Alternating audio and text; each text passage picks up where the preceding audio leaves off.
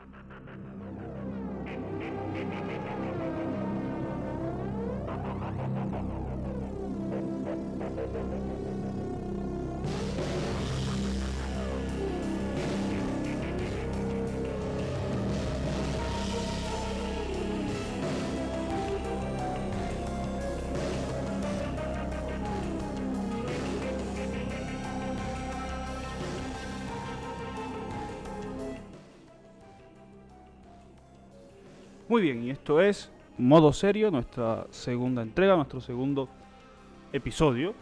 Y esto lo estoy volviendo a grabar, porque lo había terminado de grabar ahora mismo. Oye, y me había quedado una un perro muerto de 50 minutos, casi una hora, que es que no me lo aguantaba ni yo. Y dije, pues no, ahora lo que voy a hacer es mirar menos a la cámara y mirar más el guion, que es lo que tienes que hacer, coño. No tienes que estar aquí eh, haciéndote el, el televisivo si tú no lo eres ni nada, ni nada de eso. Pues ya está. Eh, hoy ni consejo ni el asco no sea solo al final porque voy a hablar de un tema que igual me toma todo el tiempo que tengo para el podcast y ya voy a quitar la canción esa entrada que me gustó. Está un poco oscurilla, pero está bien. Pues quiero, voy a tomar todo el tiempo que tengo para el podcast, para el tema que quiero hablar hoy.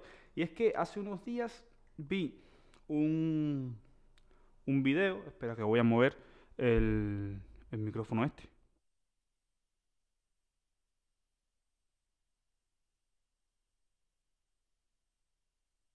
Mucho mejor, ¿no? Sí, así. Bueno, ese es el tema, que vi un, un video hace unos días, fue ahí, esta mañana que me estás contando, de Roma Fernández, esta eh, youtuber cubana que habla de, de política en su canal y pues, este video, como no podía ser menos, porque es el contenido específico de su canal, pues en este video hablaba de, de política, evidentemente. O sea, ¿de qué vas a hablar si tienes un canal de política? Eres tonto, eres tonto, José Enrique. En fin, pero sin quererlo casi, porque estaba hablando de un tema bastante reciente en Cuba, que es el tema del movimiento San Isidro, de, Luis Manuel Otero Alcántara y, y todo esto, y de su de este movimiento político y social que ha surgido a partir de los artistas independientes. Y pues yo que quería hablar un poco de, de los temas de arte que ahí salieron. Yo tenía pensado hablar un poco de música y tal, pero dije, oye, si yo estaba a hablar de Sacó, no sé si lo habrá hecho si habrá sido consciente de los temas de, los elementos de arte, del arte en los que se metió. Pero si habló de eso, pues chicos, yo lo voy a aprovechar, ¿no? Y eso es lo que voy a hacer. Vamos a hablar. Ella tocó varios temas. El primer tema que, que el primer tema del que habla es que dice, bueno, con todo el tema de Luis Manuel y la de Otero y la bandera que se pone en los hombros y la performance que hace y las fotos en el baño y la tal que muchísima, toda esta gente que lo toma como una falta, se me ha perdido una pantufla, aquí está, como una falta, toda esta gente que lo toma como una falta de, una transgresión a la bandera, una falta de respeto a los símbolos patrios, a la cubanía, al patriotismo, que no tiene nada que ver con el régimen, con el gobierno ni con lo que sea, pues ella responde eh, que se trata de que gente que no tiene cultura a nivel artístico y que eh, no, no saben de arte y que deberían saber más de arte en lugar de estar criticando cosas que no entienden. Y como ejemplo, pues entonces pone unas eh, distintas obras que son muy reconocidas y muy famosas a lo largo de la historia del arte. En particular, cuatro, que serían en, en el orden en que ella las menciona, serían La Fuente de Duchamp, eh, el Cristo del Pis, también conocido como La Inmersión de Serrano, Mierda de Artista de, de Mazzoni, el, un artista italiano, y al final habla de la muerte de la Virgen de, de Caravaggio, que es del siglo XVII, del, ya estamos hablando del barroco en Italia, en Roma particularmente, que es un mundo muy interesante. Entonces, estos son temas que ella eh, abordó para eh, ratificar un punto de vista, que es el hecho de que estas conductas tan polémicas de las que todos supimos hace unos días estaban justificadas a nivel de ser una forma de expresión artística para este eh, joven, para Luis Manuel Lotero, que es en sí un artista de los que se conoce actualmente como artistas conceptuales o artistas de performance. Bien, bueno, lo primero es que no voy a analizar el video ahora porque la otra vez lo intenté hacer y me salió demasiado largo. Entonces lo que voy a hacer es que a lo mejor luego analizo el, el video y los temas que habla y por qué, qué opino al respecto, pero ahora no lo voy a hacer. Lo que sí, y me voy a ceñir al guion porque si no me voy a demorar mucho otra vez, creo que a simple vista parece hilado por una especie de falacia argumentativa todo el, el, el video, que es el de generalizar falsamente y decir el arte es esto y todo lo que sea así está dentro del arte y todo lo que no no es parte del arte. En este caso ya hablaba de su carácter transgresor. Luego más adelante sí que del video, que les voy a dejar el enlace por ahí para que lo vean, si quieren, sí que habla de, de que no todo el arte es transgresor, pero yo diría que yo, yo, yo lo invertiría, o sea, eso de no todo el arte es transgresor quiere decir que como una minoría del arte no es transgresora, no normalmente la idea que tenemos del arte es normalmente no transgresora. ¿Por qué? Porque tenemos una idea de estética, de, eh, de comunicación de belleza, de, de, pensamos en las artes visuales y pensamos instantáneamente en el arte figurativo, en el arte a la que se le pueden atribuir conceptos específicos y concretos. Por lo tanto, yo he pintado una silla, yo he pintado un paisaje, yo he pintado una naturaleza muerta, yo he pintado un retrato de una persona. Y eso es a lo que estamos acostumbrados. Evidentemente, ha pasado mucho tiempo y hay muchísimos movimientos, escuelas y formas de hacer artes visuales que van to totalmente en contra de estos cánones tradicionales y ya que incluso se han separado de los incluso los materiales tradicionales de las artes visuales y de las artes plásticas, que esto es lo que pasa con tres de las cuatro obras que ella va a citar. A mí me parece, esta falacia, especie de falacia que hila todo el, el video, si yo no siguiera a Roma Fernández y no conociera un poco su, su contenido y su forma de, de hablar en, en, sus videos, me parecería que son malintencionadas, pero estoy seguro que ni siquiera ha sido su intención, que simplemente ha cometido un error que todos cometemos, que es llegar a, que es tener una idea preconcebida y buscar eh, argumentos que ratifiquen esa idea. Y por lo tanto lo que hago es que ya me acerco al tema con una mente cerrada en lugar de acercarme con eh, transparencia y decir voy a ver este tema, qué es lo que me dice y si yo estaba equivocado o no, o si las cosas no eran exactamente como yo las veía, pues entonces soy capaz de emitir una opinión muchísimo más libre. En este caso, evidentemente, yo lo que noté es que al hablar de estas obras estaba siendo bastante parcial en la información eh, que daba al respecto y que utilizaba aspectos bastante aislados de los de, no tanto de las obras sino, como de los movimientos artísticos que representan para asegurar una postura.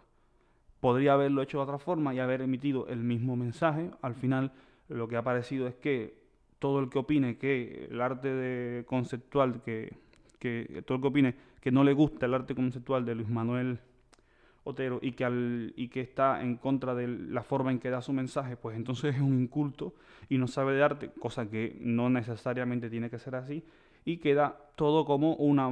parece ser, parece que, ha, ha, parecido que quería manipular las circunstancias a favor de su opinión o de su mensaje, cuando no es así. Yo estoy seguro que ella tenía una intención eh, honesta al respecto y que podría haberlo hecho mejor. Pero a lo mejor ya luego eh, sí que me centro más en ese tema. Ahora quiero hablar exclusivamente de arte. No voy a emitir ninguna cosa de política ni, ni nada por el estilo. Bueno, las cuatro obras que presenta, que quiero que las vamos a verlas. Entonces, las cuatro obras de las que nos habla son estas cuatro, que, son, que representan cada una, de alguna forma, un movimiento un movimiento determinado de, dentro del mundo de las artes visuales. La primera es eh, la fuente, que es, de, es esta que están viendo, espérate, aquí, es esta que están viendo por aquí, que es la fuente de, por aquí, la fuente de, la fuente de Duchamp, que básicamente lo que hizo fue comprarse un, un urinario, firmarlo con un seudónimo, ni siquiera con su nombre, y poner el año 1917 esta es una obra que se marca dentro del, del, movimiento artístico del dadaísmo, que básicamente son los defensores de la nada y del ridículo y de estar contra todo dentro de, del arte, o sea que básicamente se oponen con su obra los dadaístas incluso a sus propios postulados, o sea, se declaran explícitamente anti-dada, o sea, anti ellos mismos son el, elemento transgresor del arte, por, el elemento transgresor del arte hecho definición, hecho uh, obras concretas. Y, el ejemplo puro es que esta obra de, de Duchamp ni siquiera tiene un mensaje detrás ni quería hacer arte es una especie de mensaje de, broma de mal gusto hecha totalmente de forma intencionada contra la sociedad de ese momento. Decir, ah, pues esta misma mierda yo la cojo, la firmo y digo que es arte y ya está. De hecho, la presentó a una galería, a una exposición en la que entraba prácticamente todo el que pagara y no entró. O sea, el jurado del que él mismo era miembro no lo aceptó. ¿Qué quiere decir esto? O sea, él estaba atacando directamente sin ninguna intención y sin ningún mensaje, o sea, el, el dada puro, sin querer decir nada, oye, que lo hago porque sí, y atacó al arte en ese momento concreto en el que él vivía.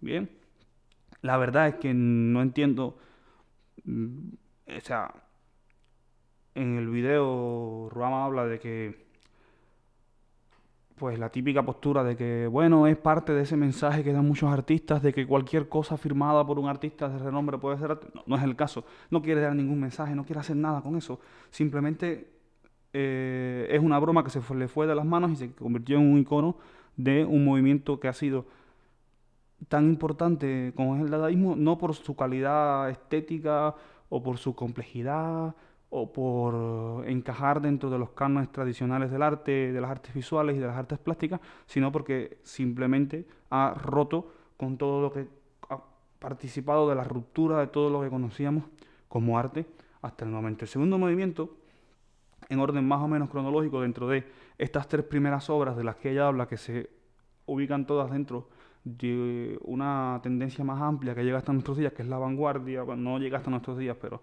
que existió en el siglo XX, que es la vanguardia, pues ya esta sí es más puramente vanguardista, que es vanguardista, que es la mierda de artista de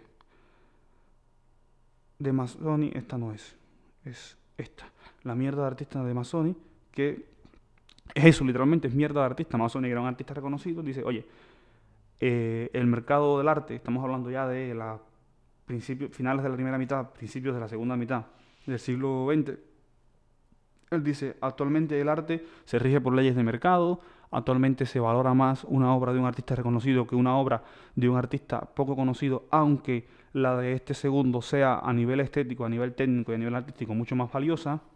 Entonces, ¿qué dijo? Pues, ¿qué hizo? Literal, como casi un mensaje de protesta o un mensaje de oposición a esta, a esta idea comercial del arte, lo que hace es básicamente enladar al vacío su propia mierda y firmar la lata.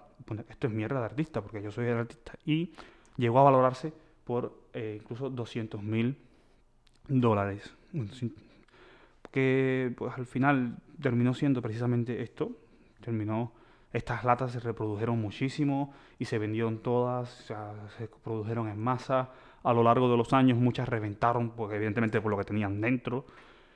Y muchas otras, muchas, muchas personas las compraron y las abrieron para ver si efectivamente era lo que había dentro y se encontraron con que tenían una piedra o una bola de papel o relleno de algo y muchas otras sí que tenían eh, la mierda de las S de Masoni. Porque sigo diciendo la mierda, si mierda artista es el nombre, pero yo puedo decir perfectamente que es eh, que son S. Por favor. Bueno, la siguiente de la que ella habla ya es un poco más hacia atrás y ya se mete en el movimiento de eh, la performance como movimiento artístico y es esta conocida como la inversión o el Cristo del PIS, básicamente. El nombre ya lo, me lo está diciendo todo. Es una performance que hizo Serrano, un artista, Serrano, un artista norteamericano. Cogió un tanque con su propia orina y metió un crucifijo dentro y eso le sacó una foto. Entonces, claro, lo que defiende este movimiento de la performance es que la obra de arte no es la, el montaje en sí, sino el gesto y qué es lo que encierra. Fue muy transgresor y fue muy atacado por esta performance, sobre todo las fotografías que luego se exponían como, como recuerdo de, esa, de, esa, de ese gesto.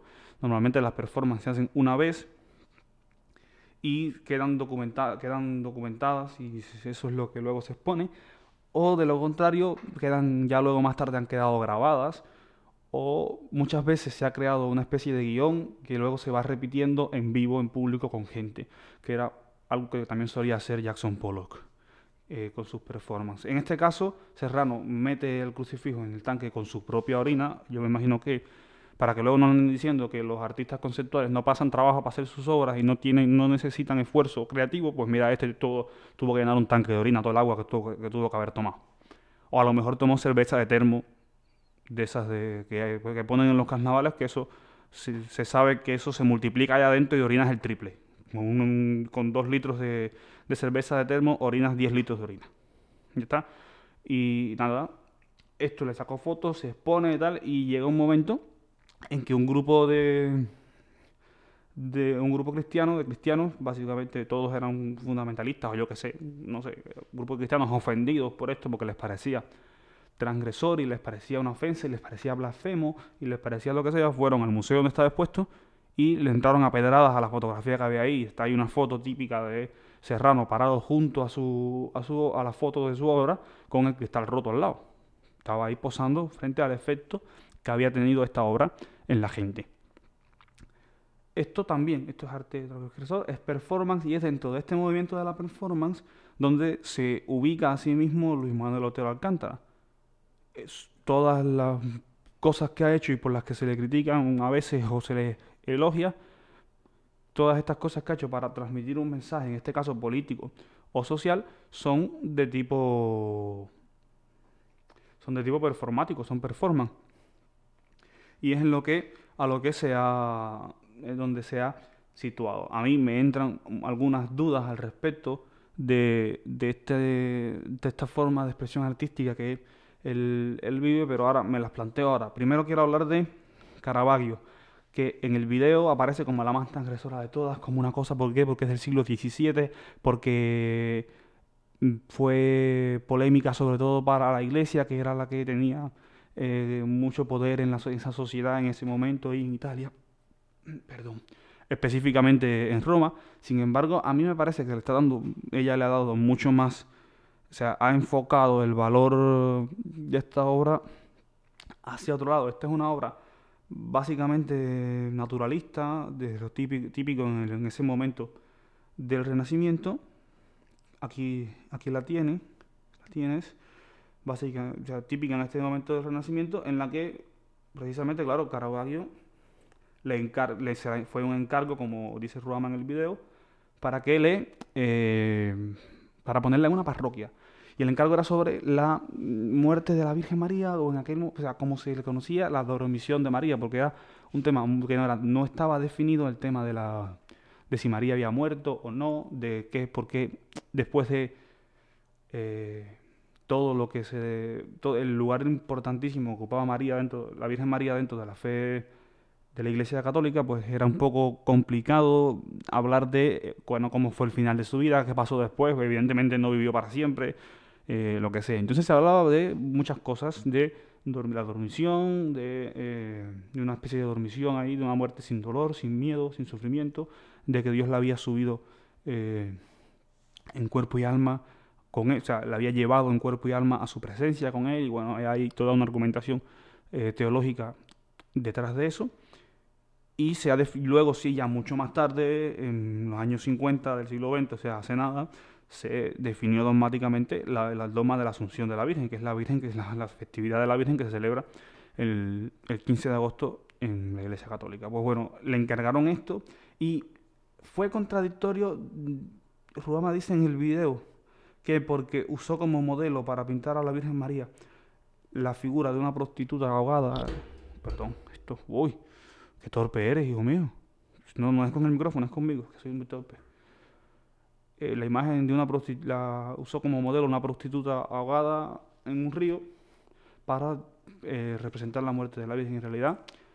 Era su intención atacar a la iglesia, a la figura de la Virgen María con esto y tal, porque evidentemente no aceptaron en la parroquia que le habían encargado este cuadro y luego se vendía más gente y se convirtió eh, en una obra maestra por muchas otras cosas de las que no vamos a hablar ahora, pero lo transgresor, lo especialmente transgresor de esta obra es su naturalismo, en un tema tan tabú como era el tema de si María había muerto, si había sido una dormición, a lo mejor estaban esperando una cosa más eh, de acuerdo con los cánones de la época, que él aquí rompe esos cánones, los cánones de la época, los colores utilizados, los temas, a lo mejor la Virgen María no hubiese aparecido en un ambiente tan austero como el que aparece ahí, sino sino que hubiera aparecido en otro tipo de ambiente. Entonces al final eso transgrede un poco sobre todo, pero con el movimiento artístico precedente, con el movimiento artístico precedente y no tanto con la sociedad del momento. Ya él era una persona, él como persona, de hecho estuvo preso varias veces, era una persona que era como una nota discordante para la sociedad en la que vivía, pero bueno,